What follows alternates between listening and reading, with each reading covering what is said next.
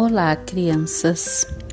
Hoje a nossa história é sobre o livro Cinderela e Chico Rei, adaptação de Cristiana Agostinho e Ronaldo Simões Coelho, ilustrações de Walter Lara, da editora Masa. Há muito tempo, em Vila Rica, num sobrado da rua direita, vivia uma linda menina chamada Abioye. Seus pais, que foram reis na África, haviam morrido durante a viagem no navio negreiro e ela foi comprada como escrava por uma mulher muito má, mãe de Mafalda e Fiona. Naquela época, as minas de ouros de Vila Rica atraíam tanta gente que a cidade tinha mais habitantes que as grandes cidades da Europa, como Londres e Paris. Mas a Bioye não conhecia Londres nem Paris. Só conhecia aquela casa, onde era obrigada a trabalhar dia e noite na cozinha, no meio da fuligem e das cinzas do fogão de lenha. Por isso, as duas irmãs que a maltratavam muito a apelidaram de Cinderela, que quer dizer suja de cinza. Mesmo assim, Cinderela tentava segurar as lágrimas e não retribuía aquelas maldades. Certo dia, ela ouviu alguém anunciando na rua que ia haver um baile no palácio de Chico Rei, um ex-escravo que se tornou um dos homens mais ricos do lugar. Tão rico que havia comprado sua liberdade e a de muitos outros escravos. Ah, vai ser amanhã à noite. Como eu gostaria de ir! Mas não tenho roupa, muito menos sapatos, Cinderela falou. Como não? Você pode ir vestida de cinzas, princesa Cinderela, disse Mal, Mafalda, soltando uma gargalhada. Ela e Fiona ficaram muito assanhadas para ir ao baile e obrigaram Cinderelas a, a trabalhar como nunca, passar seus vestidos limpar seus sapatos, carregar baldes e baldes de água quente para o banho de sais, massagear-lhes os pés, fazer as unhas, escovar seus cabelos, ajudar na maquiagem. Ufa! As duas se enfeitaram tanto que mais pareciam duas árvores de Natal, de tanto penduricalho. Cinderela ficou tão cansada que não teve tempo de consertar o vestido velho que ganhara de sua dona. Que pena, queridinha, disse a mulher. A carruagem já está aqui e não podemos esperar mais. Você precisa aprender a não ser tão preguiçosa. Tchauzinho.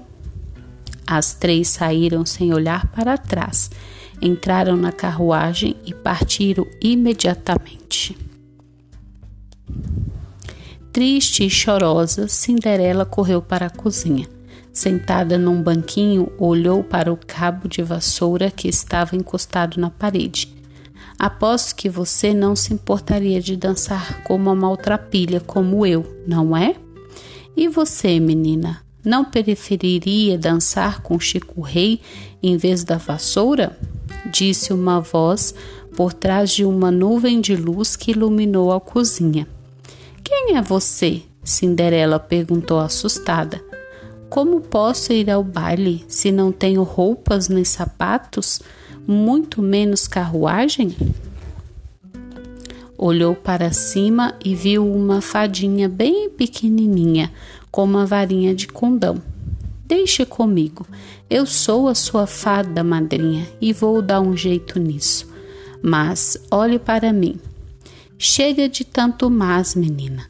Agora vamos até o jardim. Preciso tomar algumas providências.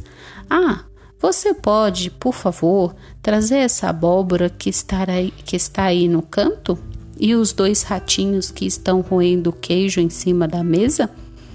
Foram para o jardim e a fada madrinha disse: Agora põe a moranga no chão e me dê os ratinhos. E procure dois largatos entre os canteiros e um sapo na beira do poço. Cinderela fez o que ela pediu. Então a fadinha apontou com a sua varinha mágica e disse: A abóbora, abobrinha, se transforma em carruagem para levar essa mocinha numa pequena viagem. Os ratinhos vou tocá-los com essa mágica varinha. Eles serão dois cavalos carregando uma rainha. O sapo será cocheiro e os lagartos dois lacaios. Vão parecer ter dinheiro, vão causar até desmaios. Pim, pam, pum. Diante de Cinderela, no meio do brilho do pó de estrelas, apareceram as mais lindas carruagem, dois cavalos garbosos, um cocheiro e dois lacaios. Cinderela ficou muda de espanto. Agora, feche os olhos, a fada madrinha ordenou. De pedras preciosas vestidas e chinelinhos de cristal, ela vai ser a preferida de Sua Alteza Real. Pim, pam, pum. Quando abriu os olhos, Cinderela se viu no mais belo vestido de baile que se podia imaginar. Ah, tudo isso é para mim? Como posso agradecer? Esqueça isso, menina. Além de, do mais, você está atrasada. E lembre-se de que à meia-noite a mágica acaba. Você terá que voltar para casa antes do relógio tocar a última badalada. Agora, já para a carruagem. Pode deixar, madrinha, não vou esquecer o relógio.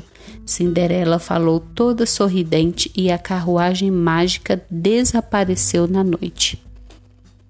Quando chegaram ao palácio, estava, ele estava todo iluminado com muitas tochas e lá dentro vinha o som de uma linda música. Quando Cinderela entrou, todos os olhos se voltaram para ela. Chico Rei, que ainda não havia dançado com ninguém, ao ver a moça tão bela, cruzou o salão num instante e convidou-o para dançar. Daí em diante, ele não teve olhos para mais ninguém e os cochichos correram pelo salão. Será uma princesa? Não, não. Deve ser filha de um comerciante rico. Ah, só pode ser a rainha da Pérsia. Mas ninguém, nem, Malf nem Mafalda, nem Fiona e a mãe a reconheceram. Ficaram morrendo de inveja daquela linda desconhecida. Enquanto isso, Chico Rei e Cinderela dançavam e sentiam a mágica do amor. As horas passaram voando, de repente soou a primeira badalada da meia-noite. Cinderela levou um susto e saiu correndo. Espere, espere, eu nem sei o seu nome. Chico Rei tentou alcançá-la, porém já havia desaparecido. Ele encontrou apenas o chinelinho que, na pressa, ela deixara para trás. Para sua surpresa, o chinelinho era de cristal. Com muito cuidado, ele o guardou. No dia seguinte, Vila Rica, Vila Rica acordou agitada, porque Chico Rei anunciara que ia se casar com a dona daquele chinelinho de cristal. Ele pessoalmente foi de casa em casa atrás daquela misteriosa moça. Quando começou a, a quando chegou à casa onde morava Cinderela, Mafalda e Fiona fizeram tudo para que o chinelo servisse nelas, mas nem a ponta dos seus dedos cabiam no chinelinho. Meus pés estão inchados por causa do baile. Se Vossa Majestade voltar amanhã. Não existe mais ninguém nessa casa? Chico Rei perguntou. As três responderam ao mesmo tempo. Aqui só tem a nossa escrava, que está na cozinha, mas nem vale a pena chamá-la. Tragam-na, quero vê-la já, ordenou Chico Rei. Claro que este chinelinho serviu perfeitamente no pé de Cinderela. Nesse instante, a fada madrinha reapareceu e brincou. Será que eu consigo fazer aquela mágica de novo? De pedras preciosas Vestida e chinelinhos de cristal, ela vai ser a preferida de Sua Alteza Real. Pim, pam, pum. Na mesma hora, Cinderela desapareceu e Abioye surgiu maravilhosa em seus trajes de princesa. A madrastra e as filhas xingaram, choraram e espernearam. E Chico Rei, todo orgulhoso e feliz, levou sua amada para o palácio. Abioye, filha de reis, rainha se tornou, e viveram felizes pelo tempo afora.